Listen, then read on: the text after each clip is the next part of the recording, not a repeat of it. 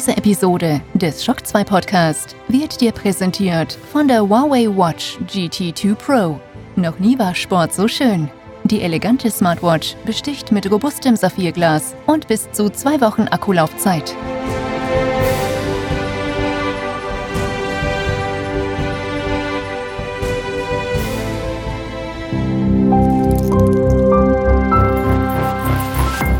This is Shock 2.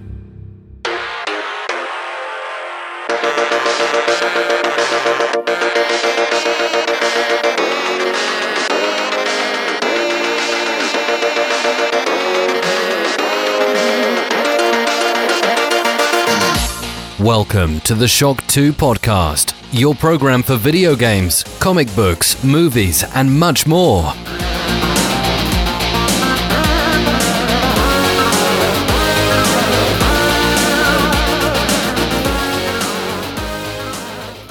Hallo und willkommen bei einer neuen Folge des Shock 2 Podcast. Mein Name ist Michael Furtbach und heute erwartet euch eine Sendung mit zwei sehr abwechslungsreichen Themen. Ich rede jetzt gleich mit Florian Scherz über Immortals. Phoenix Rising, das neue Open-World-Spiel von Ubisoft. Und das ist schon das dritte Open-World-Spiel, das jetzt im Monatsabstand bis zum Weihnachtsfest erscheint, nach Watch Dogs Legion nach Assassin's Creed Valhalla kommt eben jetzt Immortals Phoenix Rising und der Florian testet dieses Spiel nicht nur für Shock 2 auf der Webseite, sondern hier gibt's dann auch gleich das Audio-Review dazu. Und danach übergebe ich die Moderation an meine Tochter Felicitas und wir reden gemeinsam dann noch über Game Watch Super Mario Bros., der kleine Handheld, der von Nintendo zum 35. Jubiläum von Super Mario Bros. und zum 40. Jubiläum der legendären Game Watch Serie erschienen ist. Und jetzt würde ich sagen, rede ich mit dem Florian mal über Immortals Phoenix Rising.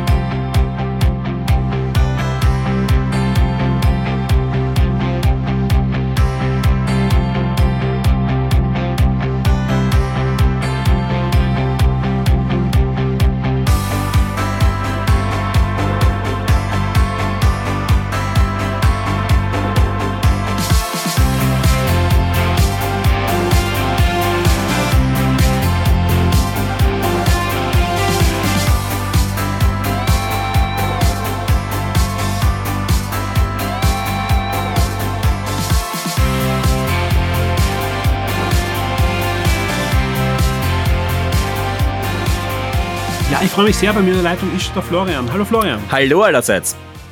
Wir reden heute über Ubisofts Immortals Phoenix Rising. War ja lange Zeit bekannt unter Gods and Monsters oder Monsters and Gods? Gods and Monsters. Gods ne? and Monsters, ja. Genau, und wurde dann, äh, der, der, Name wurde dann noch verändert, warum auch immer. Ja, ja ma also, manche sagen, es war der Energy Drink, der da genau, reingepusht hat. Irgendwie mit Monster Energy Drinks, was, was ich sehr spannend finde. Also, aber sei es so, sie wollten anscheinend überhaupt keine keinen Rechtsstreiter überhaupt in, in Betracht ziehen. Deswegen gleich mal die Namensänderung. Jetzt ein deutlich sperriger Name. Ähm, und es ist auch spannend, dass du das Spiel getestet hast. Ja, das muss man schon ein bisschen noch äh, aufrollen, bevor wir da jetzt dann in das Review gehen.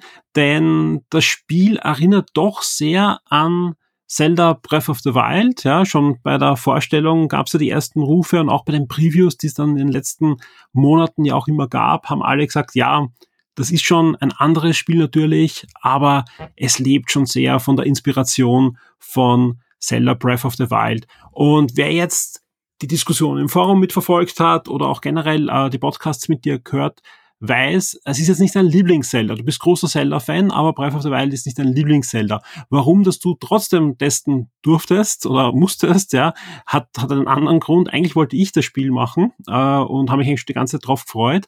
Aber ja, da, da war so viel Arbeit gerade, dass ich wirklich sehr dankbar war, dass wer testen kann, der sich mit Zelda auskennt, der vor allem Breath of the Wild auch gespielt hat, viel gespielt hat, der in letzter Zeit auch Assassin's Creed gespielt hat, ja. Sprich, du warst eigentlich dann trotzdem, ähm, obwohl deiner Abneigung Breath of the Wild ähm, zugrunde liegend äh, der optimale Review für das Spiel. Ja, man kann ja auch so transparent sein. Du hast mir das angeboten. Ich habe zuerst gesagt, ich weiß nicht, ob ich das tun soll, äh, weil ich meine, eben, wir haben gerade jetzt erst diese große Diskussion gehabt, wo nochmal ganz klar geworden ist, ich bin kein Breath of the Wild Fan und ich weiß, ich bin da eine Minderheit.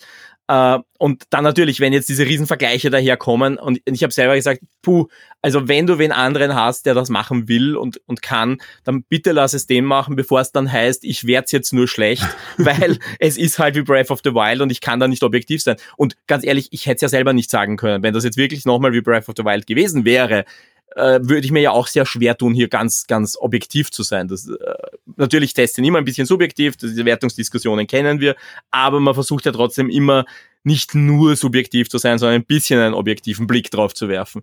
Und ja, dementsprechend war ich ein bisschen vorsichtig, aber wie du dann gesagt hast, na, äh, mach's, es, es wäre gut so von den Ressourcen, da habe ich mir gedacht, gut, ich riskiere das, ich schaue es mir nochmal an. Ich habe mir auch nochmal vorher ein paar Videos angesehen und habe mir gedacht, gut, ja, das könnte anders genug sein, dass es mir gefällt und habe dann gesagt, ich mache das jetzt. Jetzt gibt's ja nicht nur unser Review auf Shock 2, sondern zahlreiche andere Reviews, die natürlich unabhängig davon auch entstanden sind. Und der Tenor ist durchwegs sehr, sehr positiv. Ja, es gibt ein paar Ausreißer so ins Mittelfeld, aber sehr viele, sehr hohe Wertungen und viele sprechen sogar von einer Überraschung, ja, obwohl es ja schon Previews gab, obwohl schon äh, eigentlich die Berichterstattung die letzten Monate gelaufen ist, ist das Wort Überraschung immer wieder genannt worden, dass es eher so ein, ein wirklich ein, ein positiver Impact ist, denn Ubisoft da jetzt als drittes Open-World-Spiel nach Watch Dogs nach Assassin's Creed Valhalla jetzt äh, nochmal veröffentlicht hat. Also wirklich drei Open-World-Spiele so im Monatstakt sind ja da herausgefallen von Ubisoft. Und auch du, ja, trotz der Vorgeschichte und so weiter, gibst ja eine sehr, sehr hohe Wertung mit 85 Prozent, ja. Und darum bin ich jetzt sehr mal gespannt, äh, jetzt auch im, im Audio-Review von dir zu hören, wie gut das Spiel dann auch wirklich ist, ja. Aber lass uns das mal von vorne aufrollen. Um was geht's in dem Spiel und was ist es eigentlich? Also von der Handlung her, äh, es gibt eine, eine Rahmenhandlung, äh, die ist quasi Zeus kommt zu Prometheus. Prometheus, für alle, die jetzt nicht ganz so äh, griechische Mythologie-Fans sind, das ist der Typ, der das Feuer zur Menschheit gebracht hat und zur Strafe an einen Felsen gekettet wurde, wo ein Adler, glaube ich, äh, jeden Tag seine Leber auffrisst und quasi die wächst dann immer nach. Also der leidet Riesenschmerzen dafür diesen Frevel. Äh, und Zeus kommt zu ihm und bittet ihn quasi um Hilfe, weil ähm, weil äh, Typhon, also ein, der, der, ein, ein Bastard von Gaia und Tartaros, ist wieder auferstanden, den Zeus damals unter ganz, ganz großen Mühen besiegt hat. Und da war Zeus aber der Göttervater in seiner mächtigsten Form. Also da war er wirklich äh, ein, ein, ein großer strahlender Gott. Das ist er jetzt schon lang nicht mehr. Die griechischen Götter sind ja alle so ein bisschen dekadent geworden, äh, um nicht zu sagen im Fall von Zeus fett. Äh, und Prometheus sagt aber gar nicht, der hilft ihm, sondern er sagt, ich, ich glaube eigentlich, dir wird ein Mensch helfen und erzählt die Geschichte von Phoenix. Äh, und das ist schon diese erste Prämisse, weil äh, Prometheus und Zeus erzählen eben diese Geschichte und kommentieren so alles, was in diesem Spiel passiert. Äh, Prometheus ist dabei immer ein bisschen der Ernstzunehmende, der dann sagt, äh, ich erzähle diese Geschichte jetzt so, wie sie war und Zeus wirft dann immer irgendwelchen Blödsinn rein. Äh, also manchmal erinnern sie ein bisschen an die, die Muppet Show, äh, die zwei Alten da sozusagen, die da ein bisschen mitkommentieren. Äh, die Geschichte, die wir dann spielen, ist die Geschichte von Phoenix. Äh, Phoenix kann man sich entweder, also kann man es am Anfang selber erschaffen mit einem Editor. Äh, also es gibt eine weibliche Variante von Phoenix, es gibt eine männliche Variante von Phoenix und man kann ein bisschen am Aussehen herumschrauben. Äh, ich sage immer sie, weil ich habe es mit einer weiblichen Phoenix gespielt. Die wird an ein, äh, einen, eine Insel angespült äh, durch einen ganz, durch, durch, wo es, weil es einen Sturm gab und ihr Schiff sinkt äh, und muss feststellen, dass alle Menschen dort zu Stein geworden sind äh, und bekommt recht bald Besuch von einem äh, mysteriösen, einer mysteriösen Figur, äh, die sich relativ bald darauf als Hermes herausstellt. Also Hermes hat es irgendwie geschafft und dann wird halt recht schnell klar, sie muss jetzt äh, gegen gegen Typhon kämpfen. Sie muss äh, vor allem den Göttern helfen, weil etliche Götter sind ihrer Essenz beraubt worden durch Typhon und quasi die muss sie wieder erwecken, damit sie eine Chance hat, gegen Typhon anzutreten. Äh, das, ja, das Ganze spielt dann natürlich ein bisschen Richtung Zelda. Ja, also wenn man jetzt eben sich diese Prämisse anschaut, es gibt diese Götter und die muss man wieder erwecken. Äh, es gibt diese verschiedenen Regionen. Äh, da kommt man schon ein bisschen in dieses Zelda-Flären. Also quasi, hier gibt's eine Aufgabe, hier gibt's eine Aufgabe, hier gibt's eine Aufgabe. Äh, da sind wir schon ein bisschen drin. Also wer, wer Zelda denkt und Action-Adventure denkt, äh, denkt da grundsätzlich schon sehr richtig.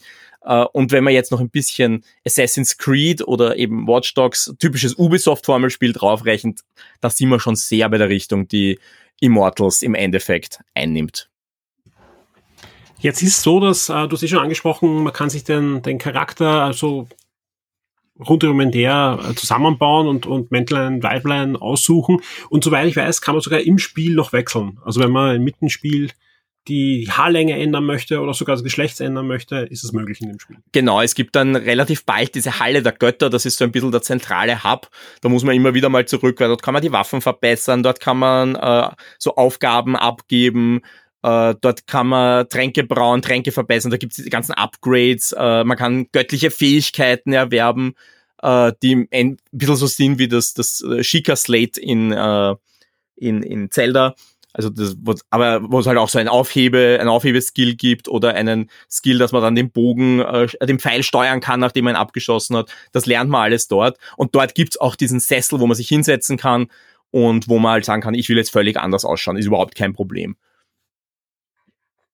Jetzt muss man dazu sagen, das Spiel erscheint äh, anders als Breath of the Wild nicht nur für die Switch, aber eben auch für die Switch. Ist eines der wenigen Triple-E Großproduktionen, die wirklich gleichzeitig neben den aktuellen und Next-Gen-Konsolen auch für die Switch erscheint. Nicht nur das, äh, amerikanische Spieler können das auch auf Amazon Luna, wenn sie die Beta-Version spielen, äh, testen. Alle, die schon Stadia zur Verfügung haben, also zum Beispiel alle deutschen Hörer können es auch dort spielen, aber auch Xbox One, Xbox Series XS, PS4, PS5, PC und auch Switch ja, wir haben es äh, auf der Xbox-Plattform gespielt und wahrscheinlich hast du auf der, auf der neuen, auf der Series X gespielt. Na, ich habe es ähnlich wie bei Valhalla auf beiden Plattformen sogar gespielt. Mhm. Einfach auch da wieder das klassische Problem eines videospielenden Vaters. Hin und wieder will man nicht, dass die Kinder zu viel zuschauen. Uh, und manchmal kämpft man auch einfach um den Fernseher. Und das heißt, ich habe mich manchmal einfach ins Arbeitszimmer zurückgezogen. Dort hängt die normale One S. Uh, und das heißt, ich habe es auf beiden gespielt. Äh, der Vorteil ist hier natürlich, dass die Grafik wesentlich stilisierter ist. Also vom, vom, das ist so ein bisschen ein Comic-Look, ein bisschen ein fröhlicher, bunter Look. Der kommt natürlich auch langsameren Plattformen wesentlich stärker entgegen. Da, äh, das, das hat man nicht so das Gefühl, bei Valhalla merkt man es zum Beispiel schon sehr stark, dass die, die Lichtspiele einfach nicht so schön sind. Äh, ich finde die Unterschiede jetzt bei zwischen One S und Series X zum Beispiel nicht so riesig. Ja, die Framerate ist wesentlich niedriger, äh, es gibt natürlich auch wieder diesen, diesen ultra schönen Modus, in dem man schalten kann, wo die Framerate dann wieder auf 30 FPS runterdroppt. Äh, aber es ist auch die, die Last Gen, muss man jetzt schon sagen, Version durchaus schön anzusehen. Du hast schon angesprochen, äh, und wir haben es ja schon eingang erwähnt, äh, Breath of the Wild ganz klar das Vorbild, aber natürlich muss man, und das bei aller, hey, die haben sich da an an Zelda angelehnt, muss man ja dazu sagen, Breath of the Wild hat sich ja an Ubisoft auch angelehnt. Ja, sie haben ja extrem viel von dieser Open World Formel, von dem Open World Gameplay, was sie Ubisoft in den letzten Jahren immer weiter verfeinert hat und eigentlich ja äh, kultiviert hat, ja, übernommen und halt mit Nintendo Magie und Sternenstaub ein bisschen äh, in ihre Richtung wieder getrimmt. Und jetzt geht halt Ubisoft her und holt sich halt da wieder äh, Elemente und vermischt es natürlich wieder mit der Ubisoft Open World Formel zurück. Ja, wie stark ist die da drinnen in dem Spiel? Ja, es ist ja so, dass das zwar ähnliche Spiele sind, aber dann doch, was man so liest, sowohl in deinem Review als auch in anderen Reviews, doch grundlegend auch verschiedene Ansätze fährt. Naja, also was zum Beispiel äh, stark auffällt, und das ist einer der Punkte, wo es mir dann einfach besser gefällt, persönlich, als Breath of the Wild, äh, ist einfach, man hat dieses klassische Phänomen der Ubisoft-Spiele, dass man die Karte hat, die relativ schnell mit Symbolen voll wird. Das heißt, man weiß eigentlich immer, wo man was suchen muss. Das macht man ein bisschen anders als jetzt zum Beispiel in Assassin's Creed. Es spielt schon noch immer sehr viel Vertikalität mit, man muss noch immer auf sehr viele Dinge raufklettern, äh, was diesmal übrigens, und da sind wir wieder bei Zelda, äh, durch eine Ausdauerleiste begrenzt ist. Also beim Klettern verliert man Ausdauer. Äh, wenn man jetzt nach oben klettert, dann kann man nicht einfach auf Synchronisieren klicken und es tauchen jetzt alle Symbole auf, äh, sondern man kann da oben einfach in eine Art Fernglasmodus schalten. Auch da, das hat Zelda ja auch gemacht. Nur, dass man dann die Karte absuchen kann und dann quasi, da fährt man dann so drüber und da vibriert der Controller und sagt, hier kannst du quasi was entdecken und dann drückt man auf den Trigger und dann sieht man, aha, da ist ein, hat, versteckt sich eine Kiste, da versteckt sich Ambrosia aus. Ambrosia kann ich dann Lebensenergie generieren. Oder da versteckt sich ein Abgrund des Tartaros, was äh, das Äquivalent ist zu den Schreinen aus Breath of the Wild. Äh, das heißt, ich habe halt dann immer eine Karte, die, wo ich genau nachschauen kann und sagen ah, das will ich machen und das will ich machen. Und wenn ich für die Story dort, sowieso dorthin muss, dann mache ich halt diesen kleinen Schwenker und, und hole mir das oder das. Äh, in der Hinsicht ist es wesentlich gestreamliner. Es ist auch die Welt an sich deutlich kleiner. Es ist kein, äh, das ist jetzt kein 100-Stunden-Spiel, von dem wir da reden. Also vielleicht schon, wenn man wirklich alles machen will. Aber wenn man jetzt die Story macht und ein bisschen was mitnimmt, dann ist man auch in 30, vielleicht 40 Stunden durch. Ja, es ist, es ist wesentlich kompakter, fühlt sich aber dadurch auch äh, voll an. Es gibt nicht so viel Leerlauf. Und also das, das sind so Dinge, die, die wunderbar funktionieren. Und was man auch sagen muss, und das ist auch so der zweite Punkt, der für mich Immortals da jetzt ein bisschen über Breath of the Wild stellt, es gibt ganz klare, äh, die ganz klare Mainline-Quest und es gibt im Spiel immer diese Markierung, die sagt, wenn du willst, dass die Story weitergeht, dann geh dorthin und mach das. Und äh, das hilft mir als jemand, der jetzt sagt, Open World interessiert mich weniger, wenn ich, weil ich, ich mag Short-Term-Goals. Ich mag immer wissen, was ich als nächstes tun muss, was nicht heißt, dass ich es tue, aber ich will wissen, da muss ich als nächstes hin und dann geht's weiter. Und das hilft mir halt als Orientierung irrsinnig, wenn ich genau weiß, da geht's weiter. Und ja, wenn ich jetzt am Bogen laufe und ein paar Abgründe mache dazwischen, dann ist das okay. Aber ich kann, wenn ich will, einfach dorthin gehen und es, äh, es, es ist nicht wie Breath of the Wild, wo es ja dann sehr schnell darauf hinausläuft, wenn ich jetzt zu den, diesen, zu den Titanen, zu den Kolossen hingehe, habe ich meistens erst keine Chance, weil ich aufgepowert, nicht aufgepowert bin genug und so weiter. Und das ist ja eigentlich dann relativ schnell aus, die Story. Da hat äh, Immortals einfach mehr Story, äh, die es mir bietet, äh, wo ich ein bisschen hin und her komme durch die Welt und ich kann halt nebenbei einsammeln. Jetzt ist etwas, äh, das schon in den letzten Trailern ja aufgefallen ist. Und wenn man sich die Reviews anschaut, manche finden das grundlegend genial, andere sagen, das ist aufgesetzt und furchtbar und sie können es schon nicht mehr aushalten nach einer halben Stunde Spielen. Das ist der Humor. Denn, äh, du hast es ja auch angesprochen, ähnlich wie bei der Muppet Show, ja, äh, kommentiert ja Zeus äh, und Prometheus das Programm. Wie, wie sehr hast du denn den Humor ertragen oder genossen? Es, es springt leider beim Humor ein bisschen hin, hin und her. Es gibt ein paar Stellen, da habe ich unglaublich lachen müssen. Äh, da hilft es auch manchmal, wenn man sich mit griechischer Mythologie auskennt. Und das ist einfach was, wo ich äh, einfach ein, als Humanist im äh, Gymnasium zum Beispiel einfach eine Ahnung habe. Äh, es gibt zum Beispiel eine Stelle, wo Prometheus und Zeus über die Entstehungsgeschichte von Venus reden und äh, Zeus hat irgendwie so eine glorifizierte Variante davon im Kopf und Prometheus äh, erklärt ihn dann auf, was da wirklich passiert ist. Und das ist, das war so lustig, also, aber gleichzeitig so implizit, weil das äh, ja typisch Griechen, äh, es wäre eine sehr explizite, vielleicht nicht ganz so jugendfreie Story. Äh, also man muss es wissen, dann ist es lustig.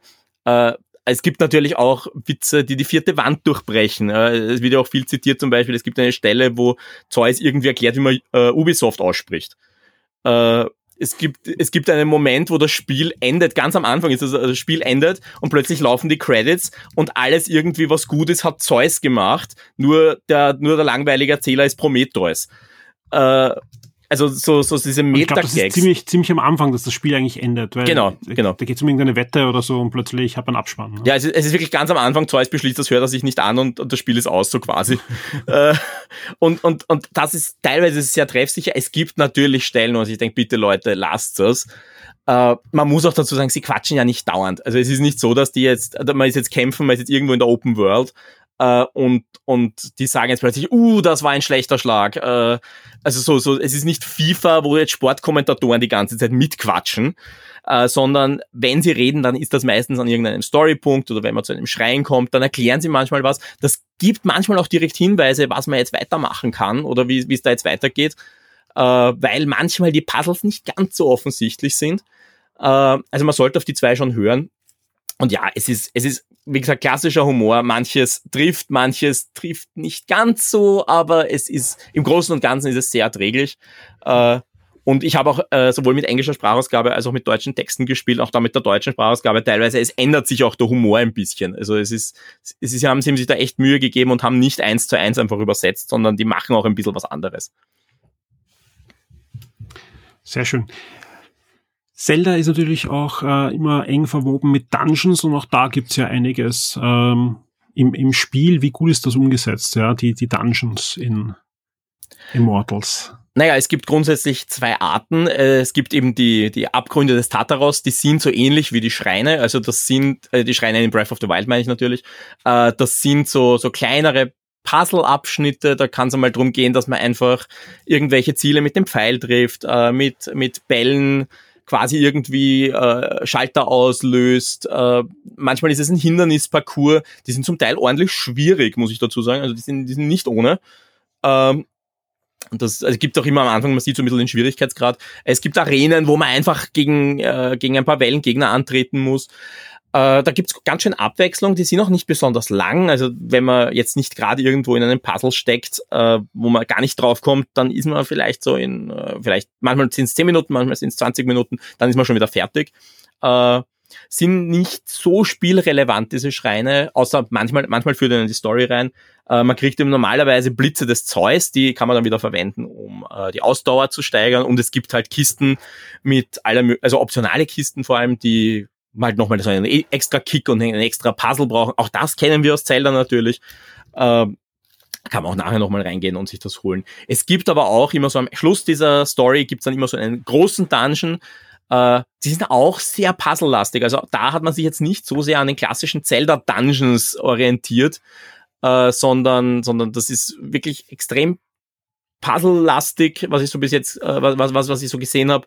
Äh, wo man halt dann das, eine Mechanik zum Teil sehr lang zieht. Also zum Beispiel, der erste, den ich gemacht habe, war der Aphrodite-Dungeon. Äh, das ist der Schluss von dieser Storyline einfach. Den muss man auch machen. Und da war ich gut eine Stunde drin, weil das einfach äh, Puzzle-Mechaniken waren. Äh, viele Puzzles hintereinander, die da eine Kette erlebt haben. Da kann man auch rausgehen und quasi sagen, so, jetzt brauche ich mal ein bisschen Pause oder ich brauche neue Tränke, weil die Tränke gehen ja auch irgendwann aus.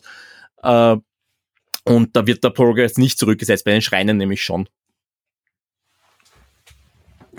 Wir haben jetzt ja schon angesprochen, du spielst es auf der Xbox. Ähm, es gibt auch eine Switch-Version. Ja, da können wir jetzt direkt nicht aus erster Hand erzählen, weil wir haben die nicht gespielt. Aber es gibt natürlich äh, zahlreiche andere Redaktionen, die die Switch-Version äh, getestet haben. Und wie anzunehmen, gibt es dort Abstriche. Also wie gesagt, äh, wenn ihr das Spiel auf einem Fernseher spielen wollt und ähm, eigentlich eh auch nicht unterwegs seid, im Moment ist man eh wenig unterwegs generell, äh, dann würden wir euch nicht die Switch-Version, glaube ich, ähm, ans Herz legen, ja. Wer nur eine Switch hat, ja, oder das eh hauptsächlich im Handheld-Modus spielen möchte, ja, der kann sich ruhig auch die Switch-Version äh, mal ansehen, weil äh, es ist absolut spielbar. Also es ist so, dass äh, ich kenne gleich zwei Leute, die haben sich auf der Switch geholt und die spielen das Spiel und sind eigentlich sehr begeistert, ja mit den Abstrichen, ja, aber klar, wenn du nur die Plattform hast äh, und das, das Spiel dort spielst, dann hast du trotzdem äh, ordentlichen Spaß und eine, eine schöne Spielwelt. Ja, also die größten Abstriche sind ja sind bekannte Sachen. Also die, zum Beispiel der Spieler hat natürlich eine relativ große Weitsicht im Original. Hier wird natürlich die Weitsicht zurückgefahren, hier wird genebelt. Äh, sind Dinge, die wir jetzt alle kennen. Es ploppen manchmal Objekte plötzlich auf. Äh, es gibt Kantenflimmern, äh, Schatten, die so ein bisschen Fehler machen. In den Kämpfen bricht manchmal die Framerate ein. Also ganz, ganz typische Probleme einfach für, ja, die Switch ist einfach eine, eine niedrigere Hardware. Es ist eigentlich eh toll, dass sie das hinbekommen haben. Äh, es schaut auch, wenn man sich jetzt die Videos anschaut, nicht so schlecht aus. Wenn man die zwei nebeneinander sieht, ja, dann merkt man natürlich im Zweifelsfall für die bessere Hardware. Aber ja, ja Geschmackssache wir reden jetzt gerade von den Next Generation Konsolen und von bis zu 120 Frames und so weiter. Also das, das könnt ihr natürlich alles vergessen. Also das, das ist es nicht. Aber wer so ein Spiel spielen will, wer zum Beispiel sich schon die ganze Zeit auf Breath of the Wild 2 freut, ja, der bekommt da, glaube ich, schon einen, einen guten Zwischentitel. Also ich glaube, genau das, das könnte Ubisoft da erreicht haben. Zum einen für die Nintendo-Fans so einen Zwischentitel und für alle anderen, die vielleicht gar keine Switch haben, ein ähnliches Spielerlebnis mit, mit so wie mit einigen Verbesserungen vielleicht sogar für den einen oder anderen, so wie für dich, der, das, das Originale eigentlich gar nicht so mag.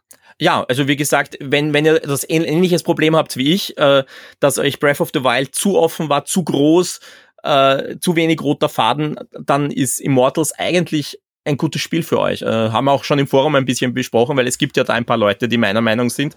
Äh, und wo die Leute auch gesagt haben, ah, wenn das so Breath of the Wild ist, dann mag ich das gar nicht spielen. Aber das Gute ist eigentlich wirklich, dass sie hier wirklich die Assassins-Formel mit rein äh, rein, rein tun, die klassische Ubisoft-Formel. Und dieser Mix hilft dann. Also es, es, es nimmt ein bisschen diese, diese Schärfe, dass es nur offen ist.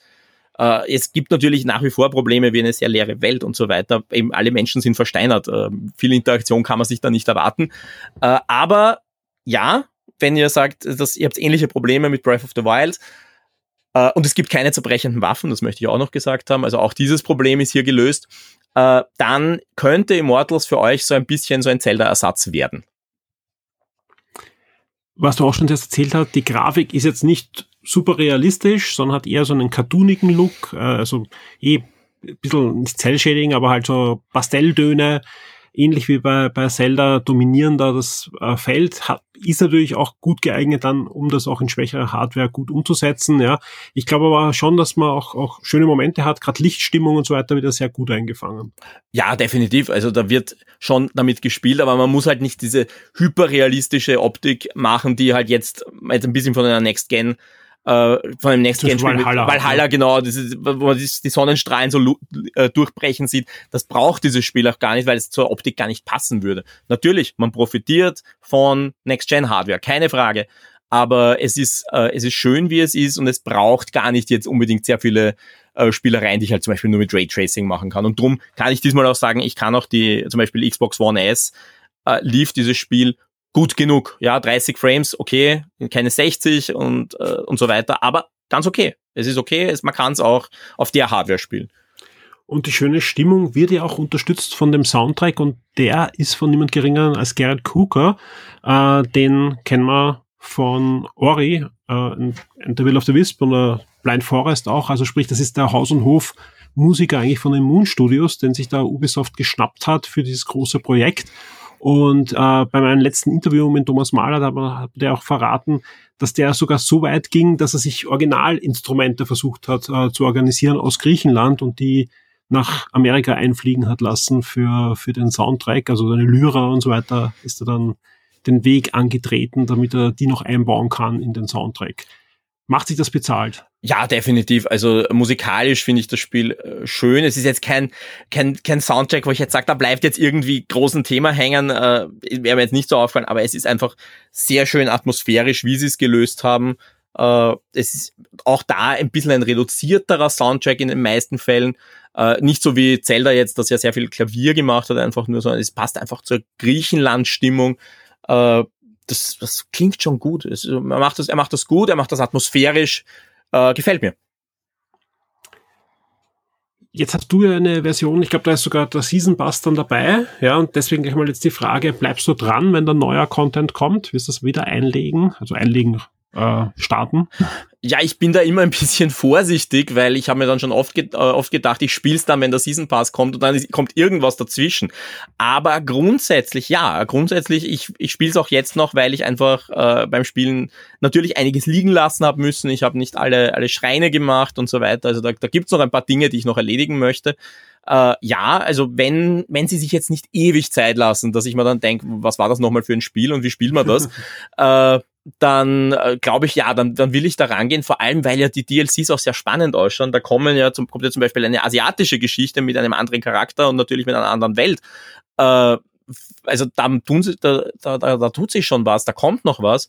Äh, und ich kann mir auch vorstellen, dass sie jetzt irgendwann sagen, das ist jetzt unsere neue Reihe und äh, Immortals ist eigentlich ein bisschen ein unglücklicher Titel, finde ich, für das Spiel. Also ganz ehrlich, ich finde Immortals nicht großartig, aber man könnte jetzt natürlich eine ganze Storyline draus machen und in einen anderen äh, Pantheon springen irgendwann einmal, dann wird's wieder passen. Es gab ja auch diesen, diesen Zeichentrick-cartoonigen äh, Film, der da veröffentlicht wurde als Trailer vor einigen Wochen. Da ist ja auch so, da gibt's jetzt so eine Kooperation, habe ich gesehen, mit dem Cartoon Network. Also es soll auch so Mini-Kurzfilme geben. Vielleicht kommt ja sogar Zeichentrickserie. Es wäre ja auch typisch Ubisoft. Ubisoft geht ja da sehr stark in, in, in sehr multimediale Inhalte. Äh, da geht es ja viel um, um Franchises im Endeffekt und, und nicht nur Videospiele. Also ich kann mir schon vorstellen, dass sie da jetzt sagen, wenn das jetzt funktioniert und ich hoffe, dass es funktioniert, dann wird das das nächste große Ding neben, äh, neben eben Assassins, neben Watch Dogs. Warum nicht eine dritte Säule etablieren? Äh, also es ist natürlich jetzt schön, gerade jetzt, dass man sagt, hey, man probiert mal was Neues, weil das ist eine IP, die wir noch nicht kennen äh, sehen wir viel zu selten, dass jetzt wirklich was ganz, ganz Neues kommt als AAA-Titel. Aber in dem Fall funktioniert's halt und ich hoffe, da kommt mehr. Sehr schön. Gibt doch irgendwas, was du gerne erzählen möchtest, weil sonst, glaube ich, haben wir einen schönen Bogen rund um das Spiel geschlagen. Ja, ich glaube, im Großen und Ganzen ist alles gesagt. Äh, ich warne nur noch mal kurz davor, wer wirklich unmittelbar davor Assassins gespielt hat. Äh, manche Dinge werden euch wahnsinnig machen, weil die Steuerung ist ähnlich, aber nicht gleich. Äh, es gibt dann so ein paar Punkte, die einfach ein bisschen anders sind, wo man dann plötzlich die Reflexe drin hat und die sind falsch und auch das Tempo ist viel höher also wenn ihr jetzt unmittelbar von, von Evo kommt, mm, vielleicht ganz kurz Pause machen äh, oder euch ganz kurz darauf einlassen, dass das ein bisschen Zeit braucht. Aber ansonsten, ja, äh, eine Sache vielleicht noch ganz kurz, weil äh, ich habe es ja gemeinsam quasi gemeinsam mit dem äh, Alex Amon getestet, weil der hat äh, ja auch testen dürfen und wir haben uns dann per WhatsApp zusammengeschaltet und haben immer wieder mal drüber geredet. Was unsere Testversion noch hatte, sie war ein bisschen instabil. Also es gab ein paar böse Crashes, die wir hatten. Äh, das Schlimmste war eigentlich, da habe ich mal zweieinhalb Stunden Progress so ungefähr verloren, äh, weil einfach das Spiel beim Speichern gestorben ist. Und dann natürlich äh, Spielstand unvollständig, aus irgendeinem Grund waren die Autosaves weg. Äh, wir, wir haben Crashes gehabt, äh, ich war auf der Karte und plötzlich ist die Karte nicht mehr weggegangen, solche Dinge. Äh, es gab einen Patch während, äh, während des Testens, danach ging es schon wesentlich besser. Äh, aber ja, noch kann ich es nicht hundertprozentig sagen, ob das jetzt ein Day-One-Patch ausbügelt. Also das Spiel, wenn wir jetzt gerade aufnehmen, wir nehmen jetzt gerade am Tag auf, wo das Spiel rauskommt. Ich habe noch nicht geschaut, ob es jetzt einen neuen Patch gibt. Ich hoffe, dass sie das hinkriegen. Äh, man kann es im Großteil auch umgehen, indem man einfach wirklich regelmäßig speichert. Aber zumindest die Testversion war nicht hundertprozentig stabil. Und da hoffe ich doch, dass sie es hinkriegen. Ja, man muss generell sagen, dass die Ubisoft-Spiele gerade im Moment ein bisschen wieder kämpfen mit, mit Stabilität zum Release.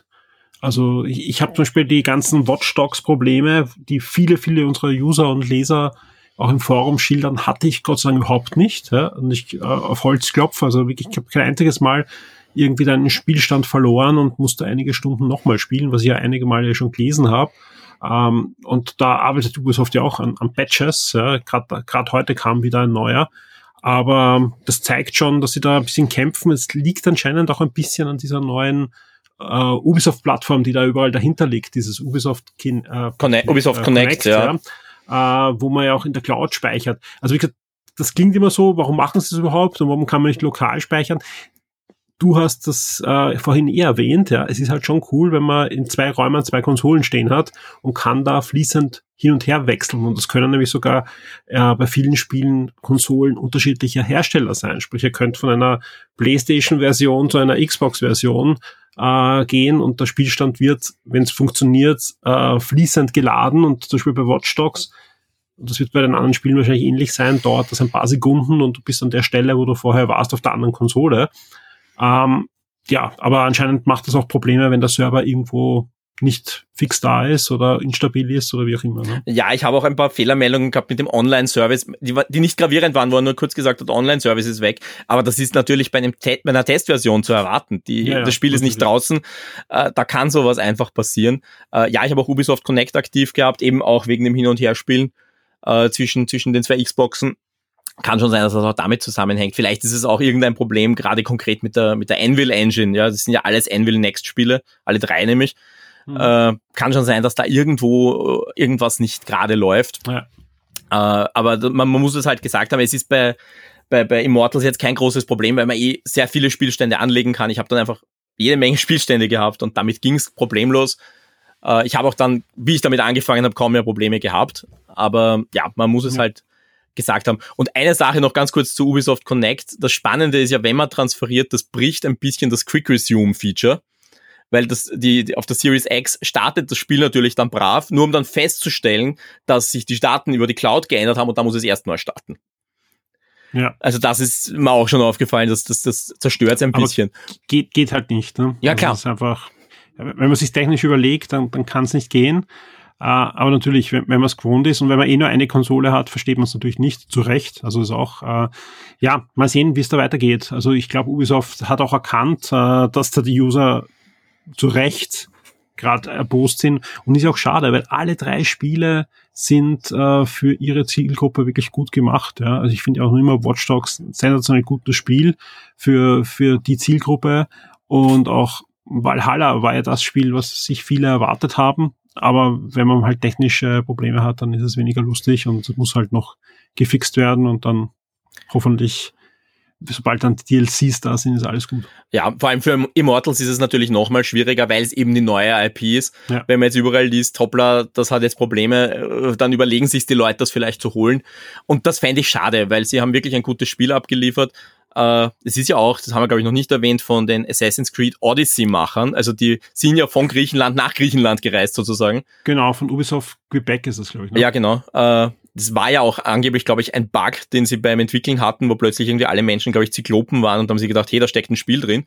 äh, und, und sind dann auf dieses Spiel geschwungen. Also die haben ja auch wirklich eine Ahnung von dem, was sie da tun. Haben auch ein Spiel ja. gemacht, das eben anders ist als Assassin's Creed.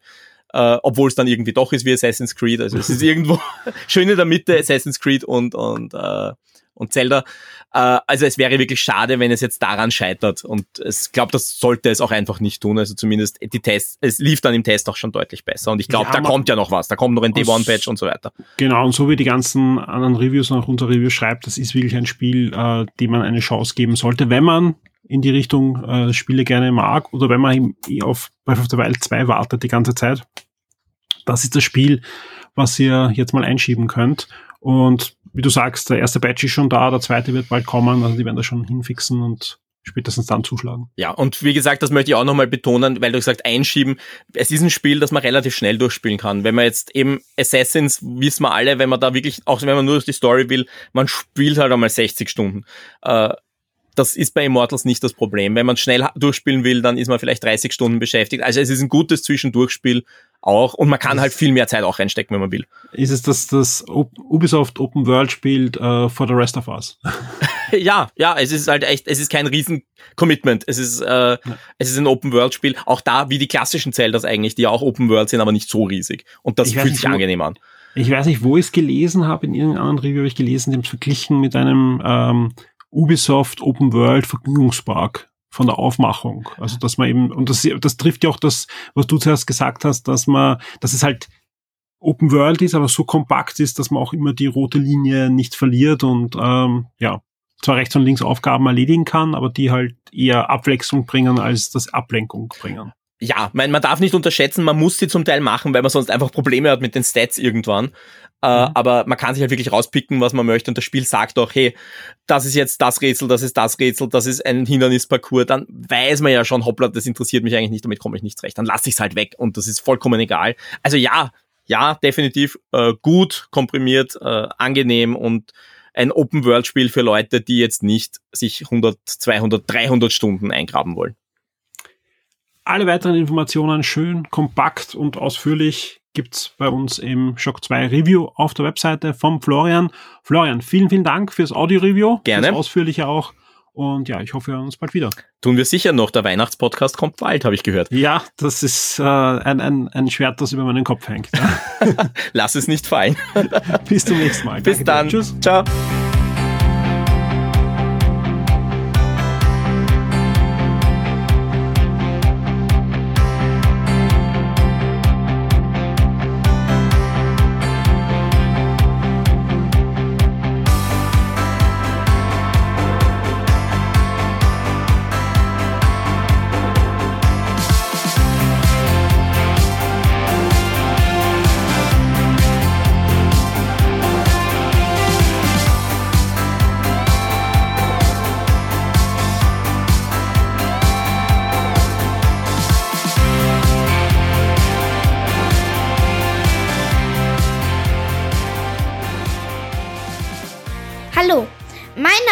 Felicitas Furtenbach und heute plaudere ich mit meinem Papa über das neue Game Watch Super Mario Bros. Hallo Papa! Hallo Felicitas! Bevor wir über die Spiele reden, kannst du uns ein wenig über die Game Watch Geräte erzählen? Sehr gerne. Dafür müssen wir aber weit in die Videospielvergangenheit zurückreisen, denn die Game Watch sind wirklich sowas wie einer der Urpfeiler des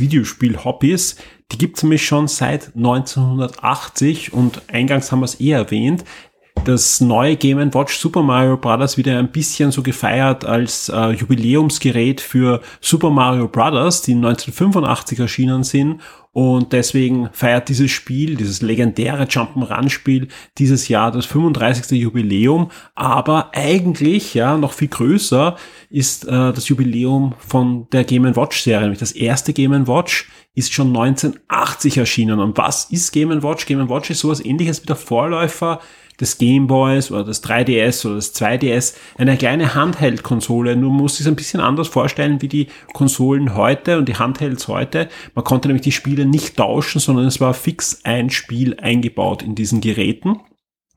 Aber man konnte da schon einiges an Spielspaß rausholen, auch wenn es technisch ein bisschen anders war. Die waren nämlich nicht auf Pixel-Basis, so wie Geräte heute, sondern das waren sogenannte segmentelle LCD-Displays. Und das kann man sich vorstellen wie eine alte LCD-Uhr. Also die ganzen alten Digitaluhren haben genau diese Technik verwendet, wo einzelne Elemente im Display angeschalten werden können oder auch abgeschalten werden können, aber sich sonst nicht verändern können, nicht animiert werden können im herkömmlichen Sinn, sondern eigentlich nur an- und abgeschalten werden können. Und auf dem Display gibt es eine Vielzahl oft über 100 einzelne Elemente, die dann zusammengenommen an- und ausgeschalten werden können und dadurch passieren dann Animationen und, und Spielgeschehen und, und Rennen und äh, Jump'n'Run-Gameplay und Kampf-Gameplay und man kann eigentlich sehr viel damit simulieren, aber wir reden davon wirklich sehr, sehr einfachen Spielen im Großen und Ganzen. Verantwortlich dafür war niemand anderer als Gunpei Yokai, der später auch den Gameboy erfunden hat und der auch das digitale Steuerkreuz erfunden hat. Und genau dieses digitale Steuerkreuz hat er für diese Game Watch Serie erfunden. Also das wurde dann nachher ins Nintendo Entertainment System, wo ja dann Super Mario Brothers erschienen ist, übernommen. Aber ursprünglich kam es von dieser Game Watch Serie, die eben in den 80er Jahren erschienen ist und bis 1991 sind knapp 60 solche Spiele erschienen. Das erste war Balls, über das werden wir heute eh auch noch reden. Aber äh, das, das war ein, ein überhaupt sehr einfaches Spiel. Das hat auch noch kein digitales Steuerkreuz gehabt, sondern das konnte man nur mit rechts und links ähm, äh, steuern, also mit zwei verschiedenen Knöpfen. Später wurden diese Geräte auch immer komplexer und, und Nintendo hat es immer wieder geschafft, da wirklich eigentlich auch komplexere äh, Spiele zu erschaffen, inklusive Spielen. Und da haben wir ja auch uns äh, im Vorfeld dieser Sendung ein Gerät von damals angesehen mit zwei Displays, die man aufklappen kann und die nichts anderes sind als wirklich ein Vorläufer des Nintendo DS und 3DS, auch vom Design her sehr, sehr ähnlich, also einfach aufklappbare Handhelds mit unten und oben einem Display. Unter anderem haben wir uns angeschaut ein Zelda-Spiel. Auch Super Mario Bros. gab es damals schon als LCD-Spiel, eine Umsetzung des, des Jump'n'Runs. Aber das hat auch nur peripher eigentlich mit dem eigentlichen Spiel zu tun, das dann am Nintendo Entertainment System erhältlich war. Sondern es waren immer sehr vereinfachte Versionen, aber lange vor dem Game Boy konnte man da einfach schon unterwegs spielen. Aber du hast ja gerade erwähnt, es waren nur zwei Knöpfe. Wie konntest du da also richtig spielen? Das, das ähm, lag an den einfachen Spielen. Ja, also wie gesagt, es gab auch Spiele mit einem digitalen Steuerkreuz und mit mehr Knöpfen. So wie Ball.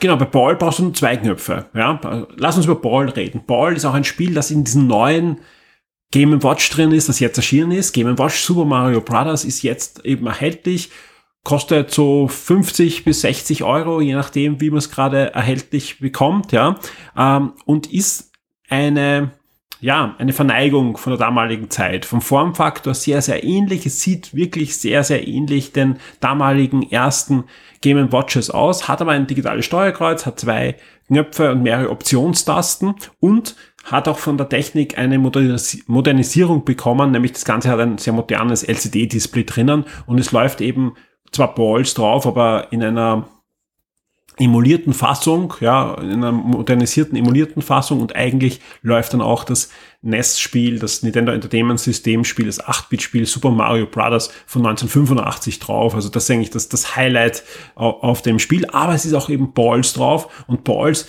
ist nichts anderes als ein Spiel, wo ich eine Figur äh, mehrere Bälle jonglieren lassen muss und ich kann die rechte und die linke Hand steuern und muss immer schauen, dass äh, die Hand an der richtigen Stelle ist, wo der Ball herunterkommt. Ja, man kann entweder zwei oder drei Bälle jonglieren und dementsprechend brauche ich nur zwei Knöpfe, die halt ähm, rechts und links mir die Hände steuern lassen. Ja, aber äh, als du es mir dann in die Hand gedrückt hast, wegen den zwei Knöpfen, wusste ich halt nicht, was ich machen soll. Es ist schon halt viel anders sehr als halt die Switch. Natürlich, ja. Also das, das, das ist ja das Schöne und darum äh, wollte ich ja diesen Beitrag auch unbedingt mit dir machen, weil das sind einfach Spiele, äh, von vor 40 Jahren, ja, und das, das muss man sich ja einfach vor Augen halten, ja. So waren Videospiele vor 40 Jahren, und wenn man sich anschaut, was davor war, äh, also noch vor Nintendo, ja, da gab es ja auch noch schon Atari und, und äh, andere, andere Spiele, die waren teilweise auch schon sehr gut, teilweise aber aus heutiger Sicht gab an der Unspielbarkeit dran. Und Nintendo hat schon auch mit diesem Game Watch zwar sehr einfache Spiele gemacht, aber wie du es dann durchblickt hast, hast du ja ziemlich lang an Balls gespielt und wolltest immer wieder deine Rekorde knacken. Ja. Also es macht noch immer süchtig und das ist das Spannende, ja. Genauso wie man Super Mario Bros. Äh, heute noch spielen kann. Ja, ein 35 Jahre altes Spiel und jedes Mal, wenn ich es in die Hand nehme, kann ich eigentlich nicht aufhören zu spielen. Und ich glaube, dir ist auch nicht anders gegangen, obwohl du ja wirklich äh, angefangen von der Switch bis zur PlayStation 5 da alles stehen hast, ja. Aber wir haben wirklich viel Zeit mit diesem kleinen Handheld verbracht in letzter Zeit. Ja, einmal, da habe ich ja in der, eher in der Nacht gespielt und da konnte ich einfach nicht schlafen. Ich habe es mir genommen und da ist halt auch ein Timer und während halt dieser Timer getickt hat, bin ich halt eingeschlafen. Ja, hast Ja. gleich als, als, als, ähm, als Einschlafhilfe genommen. Super. Das verrat man nicht der Mama lieber. Aber du hast gleich einen wichtigen Aspekt angesprochen, der schon damals drinnen war. Weil die Dinger heißen eben nicht Game zu mitnehmen, sondern Game and Watch. Und äh, es ist eben nicht nur ein Spiel, sondern auch eine Uhr drinnen und das wurde auch heute übernommen. Ja, äh, leider nicht ganz äh, so, dass es man so verwenden kann wie früher, weil äh, dir ist schon zuerst aufgefallen. Ich habe dir ein Game Watch von vor über 30 Jahren in die Hand gedrückt und was war da, wie du es aufgeklappt hast? Ist dir was aufgefallen, ne? Ja, nämlich da war halt ähm, schon die, ähm, Die Grafik. ja, Es war- läuft immer. Also es läuft immer, weil einfach ähm, es braucht so wenig Strom. Es läuft mit zwei Knopfzellen und das läuft über Wochen und wahrscheinlich sogar Monate, wenn man nicht viel spielt. Und man kann das Ding als Uhr verwenden, nur als Wecker verwenden. Und das haben auch früher viele Kids gemacht, dass sie sich sowas aufs äh, Nachtkastel hingestellt haben und sind damit geweckt worden als, als kleine Uhr. Und, und äh, Digitaluhren waren in den 80er Jahren noch etwas Cooles ja, äh, und was Besonderes. Und so konnte man seinen Eltern das auch ein bisschen schmackhaft machen, indem man gesagt hat, ja, das ist eigentlich kein Videospiel, aber ich hätte gern eine Digitaluhr. Ja, und statt auf der Hand hat man es einfach zum Einstecken gehabt, ja, und hat eben daneben noch ein Spiel gehabt. Und ich kann nur sagen, damals, das war schon ein großes Ding, ja. Die hießen übrigens im deutschsprachigen Raum auch gar nicht Game Watch damals, sondern Trick und Tronic, ja. Das ist ein, ein Name, der äh, für den deutschsprachigen Raum von den Agenturen, die damals ähm, die Geräte importiert haben, genommen worden, äh, also ausgesucht wurden, erfunden wurde, einfach um einen Namen in den Markt zu bringen, der vielleicht für die deutschsprachigen Ohren besser klingt als Game Watch. Ja, also damals war, war das einfach noch wichtig, wie, wie die, wie die Dinger für die deutschen äh, Ohren klingen. Und deswegen hat man sich auch für Trick und Tronic entschieden, ohne Watch, ja. Aber sie hatten natürlich diese Uhr auch an Bord.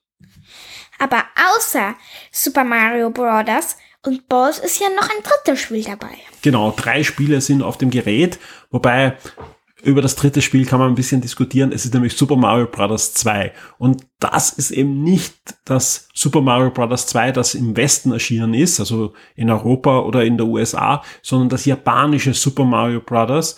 2, das ähm, bei uns als Lost Levels damals halt in den All-Star, in der All-Star Collection am Super Nintendo das erste Mal erschienen ist. Und das ist nichts anderes eigentlich als eine schwere Level-Disc, wenn man böse ist, von Super Mario Bros. Mit der gleichen Musik, mit der gleichen Grafik bekommt man da einfach mehr Super Mario Bros. Levels. Ist jetzt nicht schlecht, aber man merkt ihnen noch an, dass Miyamoto da nur sehr, sehr wenig damit zu tun hatte. Und ja, also wie gesagt, ob das jetzt drauf ist oder nicht, da, da kann man selber entscheiden, ob das jetzt äh, ein, ein, ein Benefit für einen ist. Ich hätte mir eher gewünscht, dass sie einfach sagen, hey, wir wollen da ein Jubiläum feiern von Super Mario Bros. und wir geben da vielleicht gleich auch Super Mario Bros. 2, das westliche, und auch vielleicht das großartige Super Mario Bros. 3 auch drauf in NES-Grafik und man kann alle Marios damals im 8-Bit erschienen sind spielen. Ist leider nicht so, so könnt ihr im Super Mario Bros. spielen, großartig, Super Mario Lost Levels, also Super Mario 2 aus Japan, was sehr fordernd ist, aber jetzt nicht das großartige Spiel ist. Und Balls, das allererste Tricontronic-Spiel, das allererste Game Watch-Spiel, ist eben auch drauf in einer neuen Version. Die ist emuliert, weil es ist ja eben kein LCD-Display mit Segmenten, sondern ein Pixel, Pixel-Display. Und da könnt ihr äh, dieses Spiel mit dem Mario-Kopf spielen, ja, und das, die Emulation ist wirklich so schön, dass ihr sogar den Schatten seht, der zwischen den Segmenten und dem Bildschirm damals entstanden ist. Auch das wird emuliert und damit kann man sich zumindest ein Tricontronic-Spiel auch ansehen, so wie das früher war. Was kannst du mir aber eigentlich noch über dieses Gerät erzählen? Da gibt es noch ein paar kleine Geheimnisse, die Nintendo eingebaut hat und über die wir gerne auch noch reden können. Ähm, wer Super Mario Bros. kennt, kennt ja die Warp Zones. Ja, das ist zum Beispiel im zweiten Level ein Bereich, wenn man den entdeckt, wenn man oben äh, springt und nicht normal zum Ausgang äh, geht, dann kann man in diverse Welten springen, die eigentlich erst später im Spiel ist und kann halt schwere Level zum Beispiel überspringen und kann halt schneller ans Ende des Spiels kommen. Ähm, ihr müsst aber diese Warp Zones nicht verwenden beim Game Watch, sondern ihr könnt auch einfach den B-Knopf drücken am Titelscreen von Super Mario Bros. und könnt dann beliebige Welten ausprobieren und die dann auch anwählen. Sprich, wenn ihr einfach mal das Unterwasserlevel, das erste oder das zweite äh, spielen wollt oder überhaupt das letzte Level, dann könnt ihr einfach dorthin springen. Würde ich niemandem empfehlen, der das Spiel noch nicht äh, sonst gespielt hat, weil er versäumt wirklich fantastische Leveln, gerade beim ersten, aber man kann sich's anschauen. Das gilt übrigens auch für The Lost Level. Wem das Ganze ein bisschen zu schwer ist, ja, aber trotzdem mal äh, auf herkömmliche Art äh, das Ganze durchspielen will, der kann sich's auch ein bisschen einfacher einfacher machen, drückt ihr nämlich nicht den A-Knopf, äh, drückt ihr nicht den B-Knopf, sondern drückt ihr den A-Knopf, ja, so aktiviert man den Modus unbegrenzter Mario. Und der macht genau das, äh, was, was er, wie er sich nennt, ja, nämlich ihr bekommt unbegrenzte Leben, unbegrenzte Marios und könnt das Spiel so einfacher durchspielen und bräucht euch nie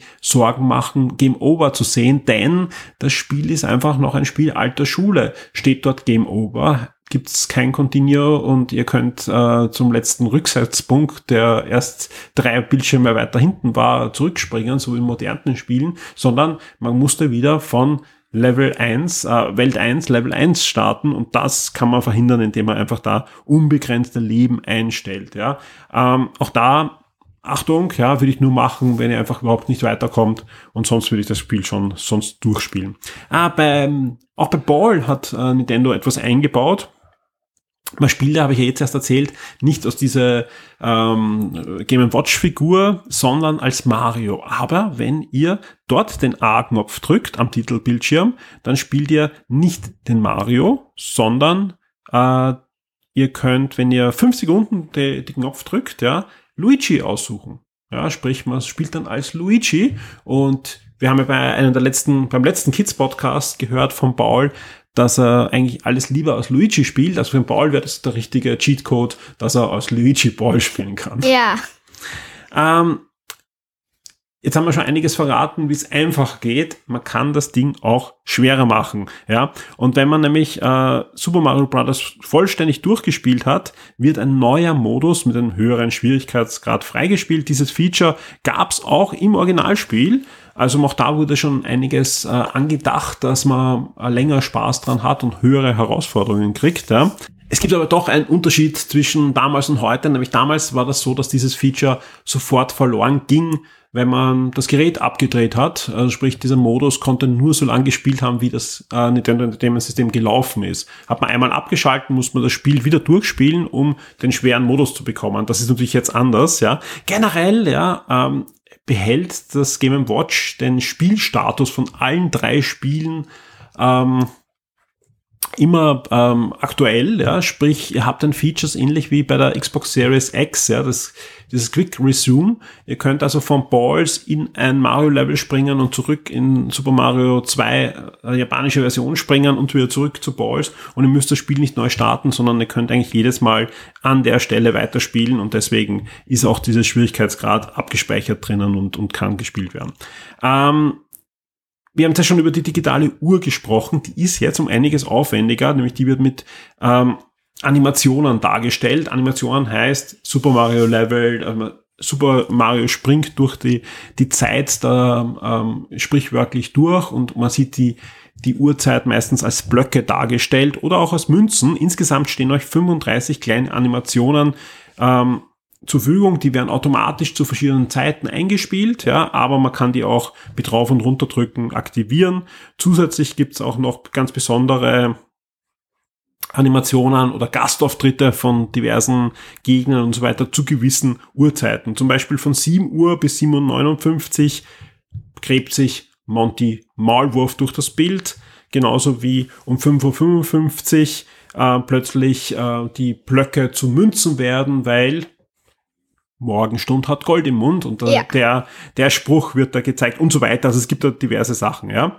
Ich habe jetzt erst schon gesagt, uh, Super Mario The Last Levels, ja, uh, Super Mario 2 ist knackig, ja, nämlich ziemlich unfair knackig. Also es ist wirklich ein untypisches Super Mario Spiel mit einer absolut harten Lernkurve, die gleich am ersten, in den ersten Bildschirmen losgeht. Wer es noch schwerer haben möchte, der sollte dieses Spiel achtmal durchspielen. Bei jedes Mal durchspielen bekommt ihr am Titelbild einen Stern, sind acht Sterne dort und ihr drückt den B-Knopf, dann erscheint eine geheime Welt, die nochmal schwerer ist. Da bewegen sich die Koopas auch ultra schnell und ja, da habt ihr dann nochmal eine zusätzliche Herausforderung. Sprich, Nintendo hat sich schon was überlegt, ja, auch wenn ich öfter schon bemängelt habe, dass ähm, mir ein bisschen zu wenig da drin ist, weil ich finde dieses Gerät einfach super schön, ja. Also ich kann sie kurz nochmal in die Hand nehmen, ja. Das Ding ist leicht, der Bildschirm ist farbstark, äh, die Knöpfe fühlen sich an wie damals, also das ist wirklich schön verarbeitet. Ähm, USB-C-Anschluss zum Aufladen, der Akku hält auch recht lang. Also ist eigentlich genau das, wie man sich vorstellt, ja. Aber so ein paar Nintendo-Spiele mehr, zum Beispiel alle Mario-Spiele und dann auch ein paar Trick und Tronic-Spiele, Game Watch-Spiele mehr drauf und das Ding wäre wahrscheinlich absolut legendär und ein Must-Have gewesen. So ist es einfach ein schönes Sammlerstück zum Jubiläum. Das, äh, das kann man dem Ding auch nicht wegnehmen, weil das ist es auf alle Fälle geworden und ihr habt sie auch von der Felicitas gehört, auch durchaus Kinder haben damit ihren Spaß. Ja. Ähm, was es sonst noch gibt, es gibt auch den ich zeichne einen Mario-Song, der wird sogar gesungen, den könnt ihr auch im Menü aktivieren, indem ihr länger die B-Taste drückt. Ja, Da ist es so, da ist leider ein Fehler drinnen. Äh, man kann nämlich da äh, Untertiteln einschalten und wenn ihr Deutsch einstellt als Untertitel, äh, dann bekommt er nicht Deutsch und ich glaube Italienisch und Französisch, dann bekommt er Deutsch. Also es ist einfach komplett unterschiedlich. Englisch ist Englisch und Japanisch ist Japanisch, aber sonst war sich Nintendo, glaube ich, nicht ganz sicher, welche Sprache in welchem Land dann jetzt wirklich gesprochen wird. Gibt es auch leider keinen Patch dazu, ja, wäre natürlich technisch möglich, aber da man da versucht hat, auch das Ganze ein bisschen hacksicherer zu machen als zum Beispiel das NES Mini oder das Super NES Mini, äh, hat man sich da ein bisschen selber ins, äh, ins Bein geschossen. Man kann jetzt keinen Patch nachliefern und man muss mit diesen Fehler leben. Aber wenn man ein bisschen herumprobiert, bekommt man auch deutsche Untertitel und ansonsten versteht man dann das Lied auch in Englisch. Also es wird halt gesungen, wie, wie Super Mario gezeichnet ist und man bekommt so Schritt für Schritt auch gezeigt, wie man selber Super Mario zeichnen kann. Auch ein, ein kleines, nettes Gimmick zum Super Mario Jubiläum. Cool. Gibt es von dir noch irgendwas, was man zu dem Teil sagen kann? Ähm, es macht Spaß, ja. Genau, das ist nämlich das Wichtigste, ja. Und das ist auch etwas, was man einfach auch immer wieder betonen muss.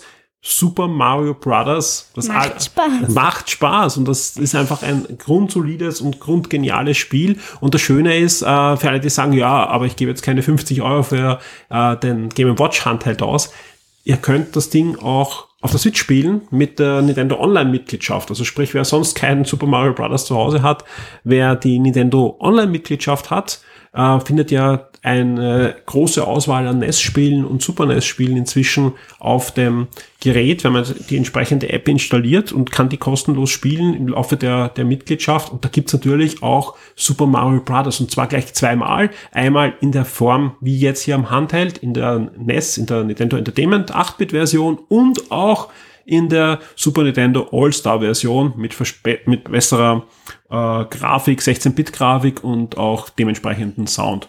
Felicitas, ja, vielen Dank, dass du mit mir über das Game Watch geplaudert hast. Ich glaube, wir haben da einen schönen Rundumschlag gemacht um dieses wirklich schöne Gerät und wir dürfen auch noch was ankündigen, denn in den nächsten Tagen findet ihr auf der Shock 2 Webseite ein schönes Advent-Gewinnspiel, wo wir ein Game Watch Super Mario Bros. unter euch verlosen dürfen. Wow. Bis zum nächsten Mal. Danke dir. Immer wieder gern.